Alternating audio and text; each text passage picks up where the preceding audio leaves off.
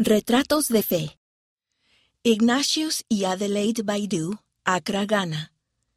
Ignatius y Adelaide han visto cómo el programa de alfabetización de la Iglesia y el énfasis en el aprendizaje del Evangelio centrado en el hogar han bendecido a los miembros de su estaca y su familia. Christina Smith, fotógrafa. Ignatius. Empecé a participar en el programa de alfabetización del Evangelio como miembro de la presidencia de la estaca. Visité una clase y me di cuenta de que no es solo para aquellos que no saben leer ni escribir, es para que todos comprendamos mejor el Evangelio de Jesucristo.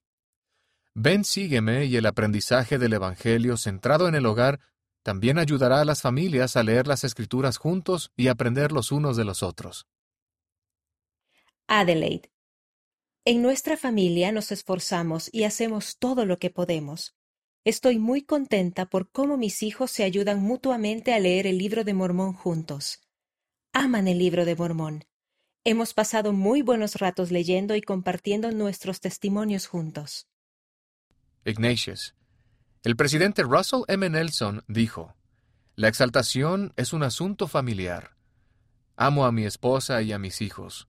Quiero estar con ellos y con nuestro Padre Celestial para siempre, por lo que debemos ayudarnos mutuamente. Conoce más.